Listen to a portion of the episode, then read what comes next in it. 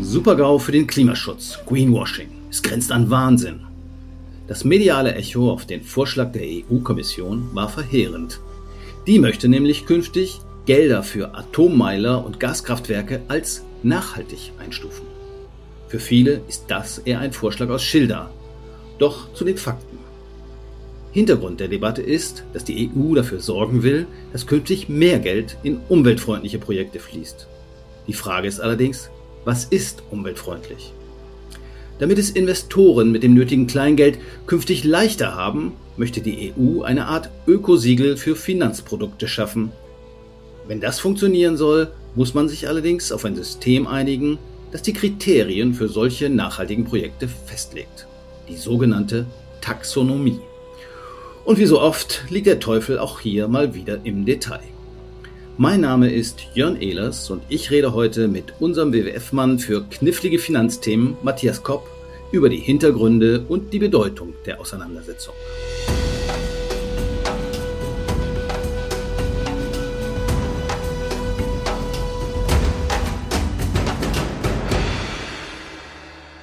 Hallo Matthias. Grundsätzlich ist es ja vielleicht gar nicht so eine schlechte Idee, mehr Transparenz in den Finanzmarkt und die Investitionen zu bringen, oder? Hallo Jan, ja, genau. Und das ist auch ein ganz wichtiges Stichwort für das, was diese Taxonomie eigentlich ursprünglich mal bezweckt hat. Es sollte nämlich ein Transparenzinstrument werden, das klar wird, was für eine Nachhaltigkeitsqualität in Finanzprodukten enthalten ist. Und genau so ist sie auch zu verstehen. Jetzt nehme ich schon mal einen Satz vorweg, weil wir heute so tun, als würde über die Taxonomie verboten werden, bestimmte Dinge zu finanzieren. Das ist nicht so. Die Taxonomie soll ein Transparenzausweis werden, aber natürlich soll sie auch als Kriteriengrundlage dienen, klarzumachen, welche, so nennt sich das dann, wirtschaftliche Aktivität, Stahlproduktion, Autoproduktion, Schweinemast, bestimmte Nachhaltigkeitsperformance erbringt. Und vor dem Hintergrund ist die ursprüngliche Idee der Taxonomie, eine einheitliche Grundlage zu schaffen, enorm wichtig, weil wir, wenn wir mal drei Jahre zurückspringen, als die Taxonomie als Prozess ins Leben gebracht wurde, über 27 Mitgliedstaaten in 27 Ländern mit 27 verschiedenen Grundlagen für Labels und für sozusagen nachhaltige Finanzproduktausweise gearbeitet haben. Und vor dem Hintergrund ist die Idee erstmal sehr gut. Wie muss man sich das jetzt vorstellen? Ist das so wie ein Tierwohl-Label für Finanzen mit unterschiedlichen Stufen oder ist es sowas wie ein Bio-Siegel, wo irgendwie, gucken wir mal eben drauf, ist jetzt Bio oder ist nicht Bio? Wie muss man sich das vorstellen oder wie wird man sich das vorstellen müssen? Weil noch gibt es das ja nicht. Ja, wir sind noch auf einer anderen Ebene davor. Das Öko-Label für Finanzprodukte, das wird auf die Taxonomie dann Rückgriff nehmen und wird sagen, bestimmte Taxonomie, Ausweisqualität, dann kriegst du Ökosiegel so und so. Das wird von der Idee her wahrscheinlich in die Ebene gehen wie die, das, äh, das europäische Umweltsiegel mit den A, B, C, D-Klassen, wie man es vom Kühlschrank her kennt. Also so ähnlich auch. Ein Investmentfonds ist dann nachhaltig, wenn er X Kriterien erfüllt, so ähnlich wie ein Bio-Ei Bio ist, wenn die Henne einen Meter Platz mehr hat, so ähnlich wenn das Label dann kommt. Die Taxonomie ist, wie gesagt, erstmal noch ein Schritt davor und jetzt wird gerade erstmal festgelegt, woran sich denn überhaupt Nachhaltigkeit festmacht.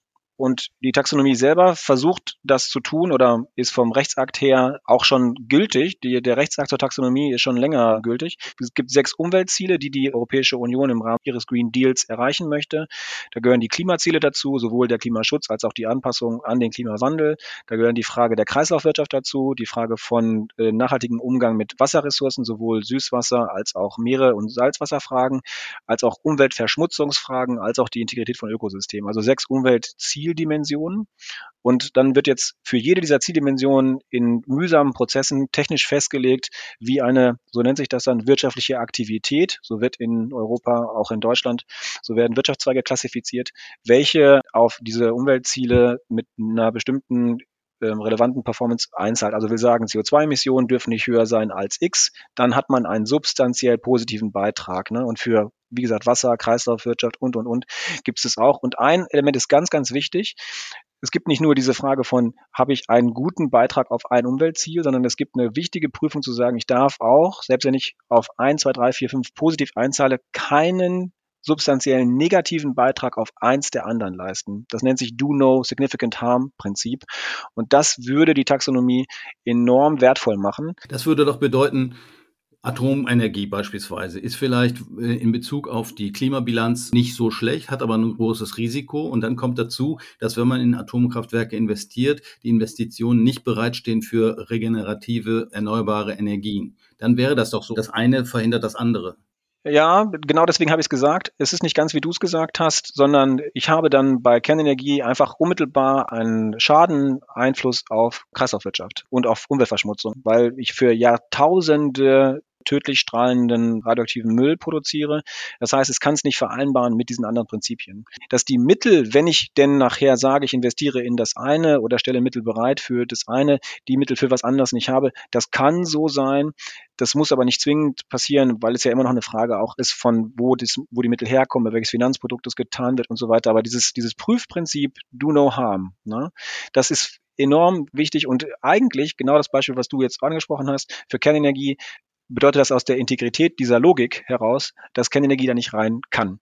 Ne? Und genau darum geht's jetzt auch bei diesem delegierten Rechtsakt, also die Rechtsverordnung, die jetzt vorgestellt wurde. Es wurde jetzt nicht die, das Gesetz vorgestellt, sondern die technische Detaillierung, wie für den Bereich Kernenergie und Erdgas mit äh, der Taxonomie umgegangen werden soll.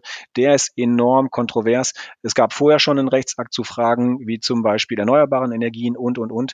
Auch der war durchaus kontrovers. Der ist im Dezember, ist der in Kraft getreten. Also wir sind jetzt im zweiten Schritt. Lass mich nochmal kurz zusammenfassen, ob ich es richtig verstanden habe. Also es wird zwar jetzt viel geredet und viel diskutiert und viel gestritten, gestritten über die Nachhaltigkeit oder die angebliche Nachhaltigkeit von Atomkraftwerken und Gaskraftwerken. Aber diese Taxonomie oder dieser Gesetzentwurf umfasst mehr Themenfelder. Du hast sie vorhin genannt, sechs Stück. Das heißt, das, was jetzt diskutiert wird, ist der erste Teil. Da geht es nämlich um klimarelevante Investitionen. Da hat man jetzt einen Vorschlag auf dem Tisch liegen.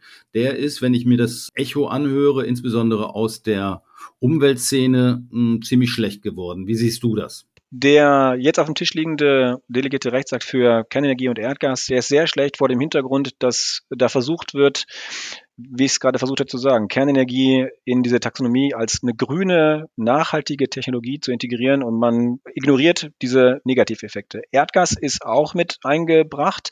Erdgas ist als sogenannte Übergangstechnologie eingebracht, also nicht als wirklich grüne Technologie, aber der Detailgrad in dem da Erdgas spezifiziert wird, der ist in sich enorm schwierig. Da kannst du nach heutiger Interpretation eine Menge an äh, Kraftwerken bauen, das mit keiner Weise in Einklang zu bringen ist mit den anderthalb Grad Klimaerwärmungslimitenzielen der, der Kommission oder auch Europas. Es ist ja so, an wen soll sich denn dieses Siegel, wenn es es dann, dann irgendwann mal gibt, überhaupt richten? Denn sind das dann Privatleute? Weil ich, ich meine, okay, bei einer Banane kann ich mir vorstellen, das ist ganz okay, da greife ich mal hin, weil da ein Bio-Label drauf ist. Kostet aber auch nur 2,50. Aber wenn ich irgendwie eine Million irgendwie in irgendetwas investiere, dann gucke ich doch mal ein bisschen genauer hin und orientiere mich nicht nur an so einem Label, so einem Stempel irgendwie da dran. Oder ist das äh, sehe ich das falsch? Die Taxonomie, die wird auf verschiedenen Ebenen angewendet werden. Unternehmen werden für diese Taxonomie, diese Kennzahlen berichten müssen. Dann werden Investoren für ihre Portfolien an Aktien, an Anleihen, an so und so, werden ausweisen müssen, wie viel Prozent ihrer Portfolien sozusagen taxonomie-kompatibel sind. Und, und das wird man dann auch für einzelne Finanzprodukte machen müssen. Und die Idee ist von dem großen Bild, dass nachher in der Wertpapierberatung, wenn Jörn Ehlers zum Wertpapierberater Matthias Kopp kommt und Matthias Kopp dann sagt, Herr Ehlers, ich muss mit Ihnen über Ihre Nachhaltigkeitspräferenz sprechen. Wie möchten Sie denn anlegen? Welche Produkte möchten Sie denn haben? Dann müssen wir da eine Nachhaltigkeitspräferenz festlegen im Beratungsgespräch.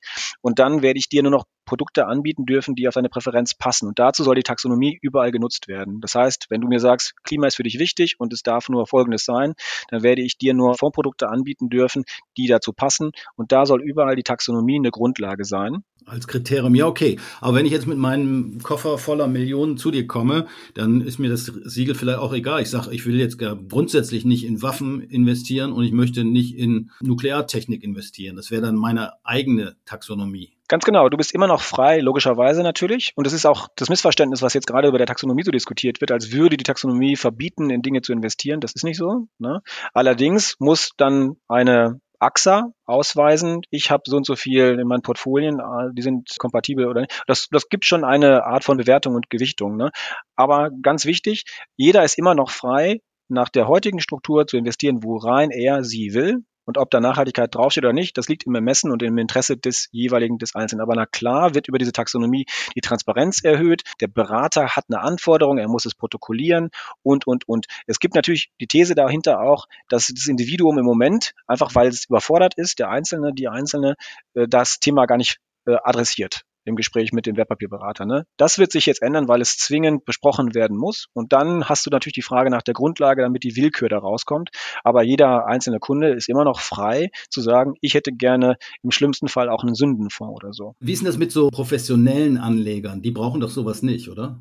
Die brauchen das nicht vor dem Hintergrund, dass sie sich diese Dinge selber sozusagen draufschaffen könnten. Aber natürlich ist es für eine Harmonisierung der Kriterien, für einen standardisierten, effizienten Prozess, für ein klares, ich weiß, welche Daten ich wo finde und wie die testiert sind, enorm hilfreich, wenn eine Standardisierung stattfindet. Vor dem Hintergrund brauchen die das natürlich.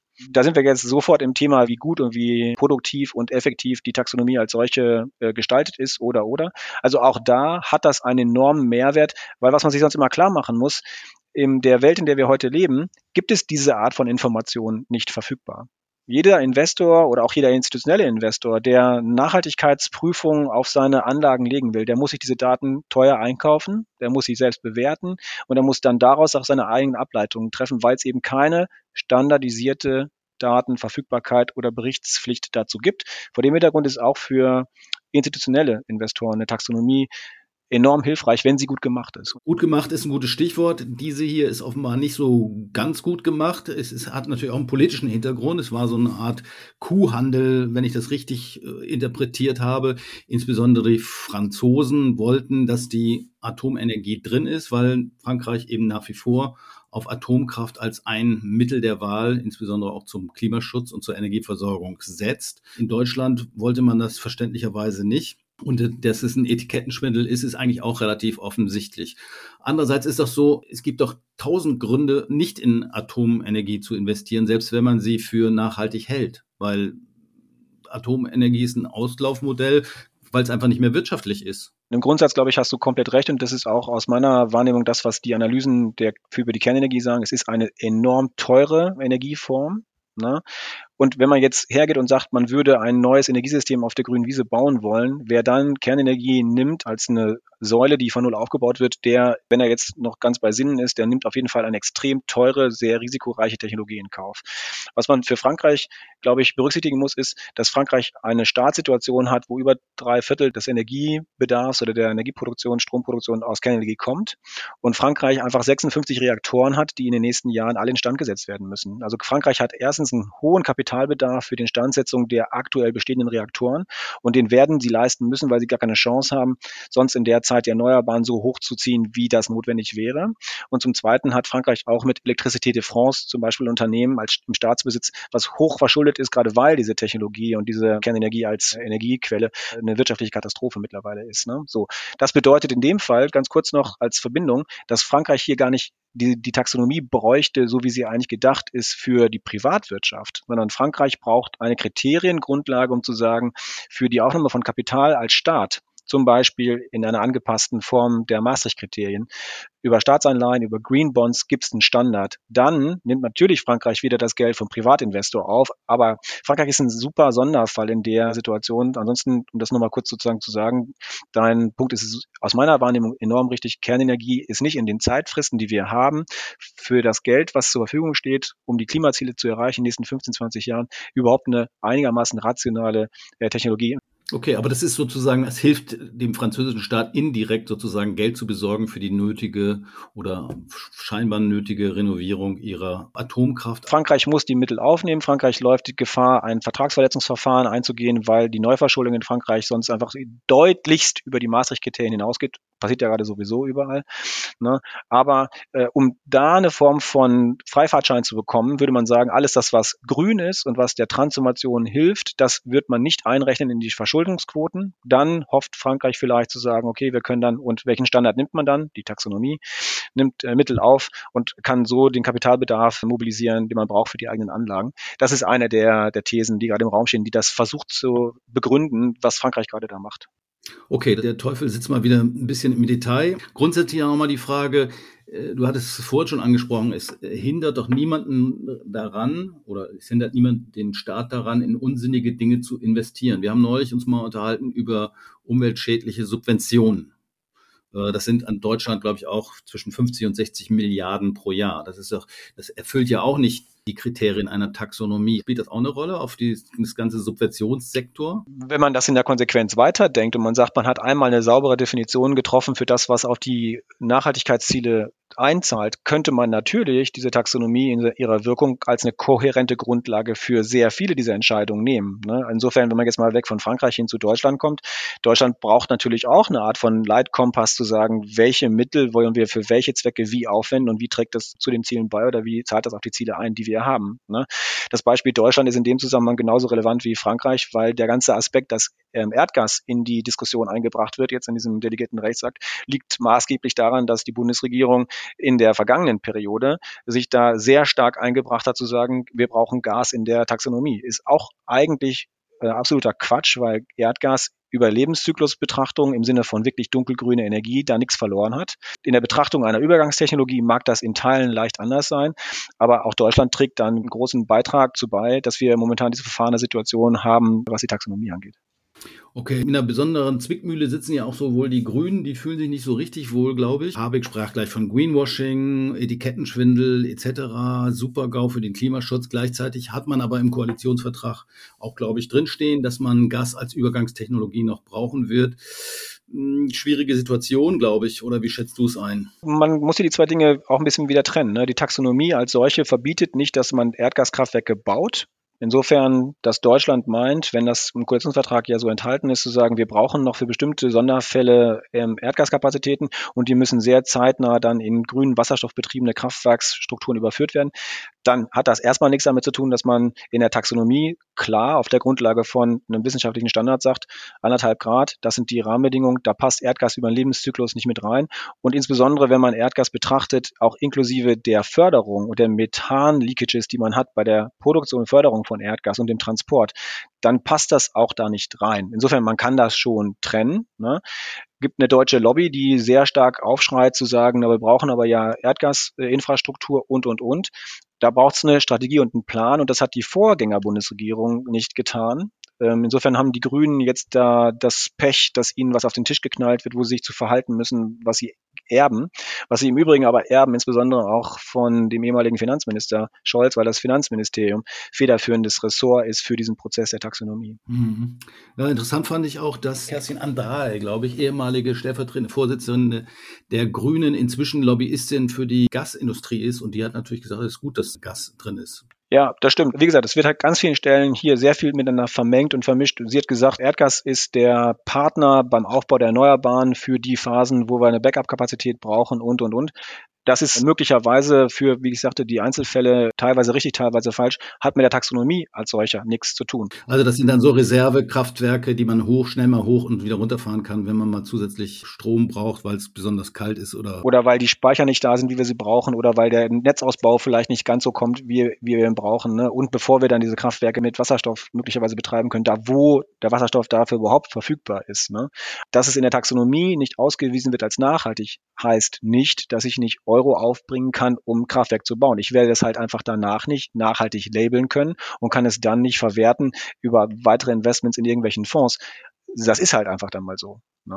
Aber es das heißt nicht, man darf den nicht bauen und man kriegt dafür keine Finanzierung mehr. Mhm, weil man für ziemlich viele unsinnige Dinge auch Finanzierung bekommt, offensichtlich. Ganz genau zu deinem ersten Punkt mit den Subventionen in Deutschland, ne, 56 Milliarden schädlich, 56 Milliarden förderlich, also Unsinnigkeit in Märkten, da ist halt die Realität feit uns nicht dagegen. Mhm. Okay, aber dann, wenn ich dich richtig interpretiere, dann ist so die äh, Interpretation Super-GAU für den Klimaschutz sicherlich ein bisschen übertrieben. Allerdings sind mit dem bisherigen Entwurf einige Chancen verschenkt worden, oder? Man muss das jetzt auf die Prozessebene auch nehmen. Das, was wir jetzt haben, ist, das ist der Entwurf der Kommission, der zur technischen Prüfung an zwei Expertengremien gegeben wurde. Zum 12. Januar müssen die ihre Meinung zurückgeben und dann wird wahrscheinlich Richtung 18. Januar die Kommission ihren finalen Entwurf vorlegen. Der wird jetzt höchstwahrscheinlich nicht viel anders aussehen, aber es gibt eine Menge Kritikpunkte. So, jetzt gehen wir mal davon aus, er sieht nicht anders aus. Dann geht danach ein Prozess los, wo die Mitgliedstaaten in Europa vier Monate Zeit haben, sich mit diesem Text zu beschäftigen, können immer noch ein Veto einlegen. Genau das gleiche gilt für Europäisches Parlament. Ob das jetzt wahrscheinlich ist, dass die Mitgliedstaaten in den, die Mehrheiten aufbringen, das ist eine zweite Frage, aber es ist erstmal noch nicht final verloren. Das scheint ja doch eher unwahrscheinlich. Wenn ich das richtig gelesen habe, braucht man dafür 20 Länder mit mindestens 65 Prozent der Bevölkerung Europas und das sieht momentan nicht nach aus. Das ist richtig und das haben die Franzosen auch sehr gut anmoderiert, indem sie so eine Absprache getroffen haben. So geht das Gerücht mit Osteuropa, dass die Osteuropäer Gas kriegen und die Franzosen Kernenergie kriegen. Aber was ich nur sagen will, ist, der Prozess ist jetzt im Gange. Der geht vier Monate, der kann noch um zwei Monate verlängert werden. Und dann gibt es die Diskussion auch zu sagen, da haben die Österreicher schon angekündigt, dass sie eine Klage einreichen werden gegen diesen Rechtsakt, weil nach österreichischer Lesart, hm, da gibt es ein Rechtsgutachten dazu, äh, Kernenergie gar nicht in die Taxonomie eingeführt werden kann, weil es gar keine Beitragstechnologie ist äh, und, und, und. Also völlig verloren ist da noch nichts. Hängt jetzt von der Bundesregierung unter anderem ab, zu sagen, wie mobilisieren wir auch Meinung und Haltung im europäischen Konzert? Was machen wir mit den Spaniern, die sich durchaus auch noch ein bisschen äußern? Die Italiener sind nicht völlig äh, eindeutig. Es ist nicht total verloren, es braucht jetzt politische Führung. Ne? Olaf Scholz hat gesagt, wer Führung bestellt, soll sie kriegen. Hier ist sie bestellt. Insofern diese Frage der Führung die, und der Haltung, aber eben in einer intelligenten Art, die jetzt, wenn wir uns den französischen Wahlkampf angucken, nicht dazu führt, dass man Macron komplett sozusagen vor die Wand stellt, weil dann haben wir nachher einen rechtsradikalen französischen Präsidenten, um es mal jetzt ein bisschen provokativ zu formulieren. Aber also das ist die Gemengelage, in der wir gerade unterwegs sind. Okay, also ich würde sagen, finanzpolitische Diplomatie ist auch weiterhin gefordert. Als Verbraucherin oder Verbraucher muss ich erstmal gar nichts tun. Ich kann das erstmal beobachten. Ich könnte ja vielleicht mich auch nochmal, es gibt glaube ich die ein oder andere Petition, macht vielleicht Sinn bei change.org, richtig? Kann man unterschreiben, wenn man das möchte, bringt vielleicht auch was. Für das Geld, was ich jetzt hier in meinem Koffer unterm Tisch stehen habe, die drei, vier Millionen, hat das Ganze noch gar keine Auswirkungen, oder? Naja, das wird eine Auswirkung haben, in dem Fall, dass diese Transparenz hergestellt werden wird. Also wenn das jetzt durchläuft, dann soll, steht in dem Rechtsakt, äh, der ab Januar 23 gelten, dann wird diese Transparenz hergestellt werden müssen, dass du das in einem Produkt siehst, dass in einem Produkt zum Beispiel Kernenergie enthalten ist.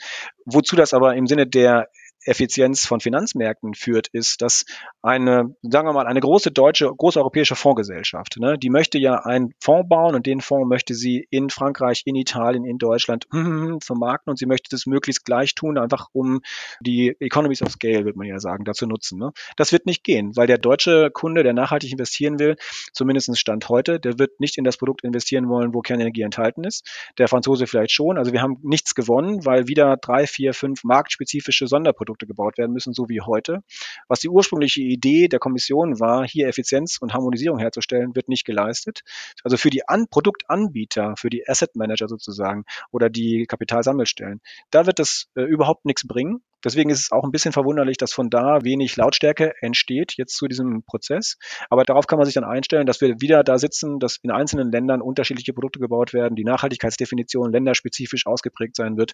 Nicht schön als Situation. Gut, wir werden das weiter beobachten. Eine Frage hätte ich noch, was die anderen Bereiche, die du vorhin angesprochen hast, also Süßwasser, Meeresschutz, Biodiversität und Kreislaufwirtschaft. Die Kriterien werden jetzt parallel verhandelt oder kommt das jetzt sozusagen im Monatshäppchen und der Streit geht zu anderen Themen wieder los? Die Kommission hat eine Gruppe einberufen, schon vor drei Jahren, nennt sich Sustainable Finance Platform. Da sitzen Individuen drin, Experten, die berufen sind, die sich zu diesen Kriterien Gedanken machen. Und das findet schon seit anderthalb Jahren statt erarbeiten jetzt auch genau für diese anderen Umweltdimensionen und Ziele die äh, Kriterien.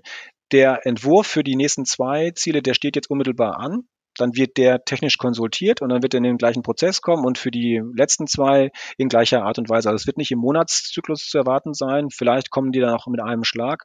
Es wird aber noch auf jeden Fall zwei weitere delegierte Rechtsakte geben, wo diese anderen Umweltdimensionen in ihrer technischen Ausgestaltung, ne, also welches Kriterium ist es denn, was für was weiß ich, Schweinemast und dann die, die Umweltverschmutzung oder für die Quote von Recyclingmaterial in bestimmten Produkten oder so enthalten sein muss. Das wird im Laufe dieses Jahres mindestens zur Konsultation kommen, muss bis nächsten Jahres vorgelegt werden.